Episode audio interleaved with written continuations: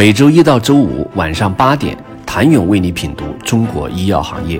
五分钟尽览中国医药风云。喜马拉雅的听众朋友们，你们好，我是医药经理人、出品人谭勇。从官宣到开市，北京证券交易所只花了七十五天。十一月十五号首个交易日，八十一只北交所股票合计成交九十五点七三亿元，其中十亿只上市新股全线上扬。盘中均触发两次临时停牌。截止收盘，十只新股平均较发行价上涨百分之一百九十九点八，N 同心大涨百分之四百九十三点六七。但七十一只从精选层平移到北交所的股票表现很平常。外行看热闹，内行看门道。受交易规则的影响，北交所还原的是一个更真实的二级市场。而不像科创板在开盘的一年之内那种虚假繁荣。据了解，首批挂牌公司主要集中在软件、医药制造、专用设备制造等强科技属性行业，其中医疗保健行业占比百分之十二，与材料行业并列全行业第三。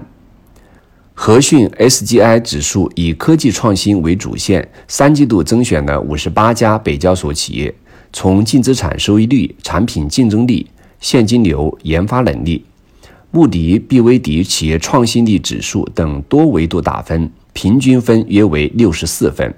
超过八十分的五家北交所企业中有两家为医疗健康公司，分别为森轩医药、德源药业、大唐药业，以七十九分位列第六，成为专精特新中小企业主要融资阵地，促进科技创新。这是北交所的承诺。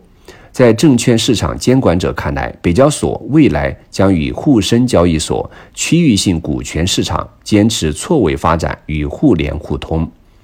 与科创板和创业板上市一样，北交所也采取注册制，同时上市企业定位都是创新型企业。但从制度上来看，北交所上市门槛相对较低，审批时间较短。北交所上市标准平移精选层的四套财务加市值的条件。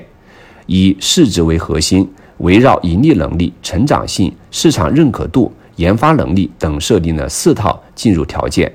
企业符合其中之一即可，且各项要求均低于科创板上市条件。基于此，北交所市场容量将快速扩大，科创板首发企业二十五家，用了不到两年时间发展到三百家的规模。参考科创板，北交所上市公司在二零二二年底大概率将超过两百家。交易上延续以连续竞价为核心的交易，涨跌幅限制为百分之三十。从企业层面看，北交所目前整体估值与科创板和创业板公司还有一定差距。截止十一月十一号，北交所企业的平均市值中位数为十七点三三亿元，科创板为四十七点九五亿元。创业板为七十亿元。业绩方面，北交所首发的八十一家企业具备较强的盈利能力，研发强度较高，且整体呈现上升趋势。以发布三季度的六十九家北交所企业为例，这些公司前三季度实现营收四百零八亿元，同比增长百分之三十五点七，实现规模净利润四十五亿元，同比增长百分之三十四点三六。对比下，明显高于主板和创业板，低于科创板。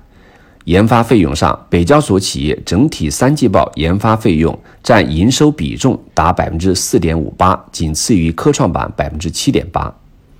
根据云的行业分类，对新三板的医药股进行的梳理，其中精选层目前共十家，包括七家制药公司、两家生物科技公司、一家医疗保健设备与用品企业。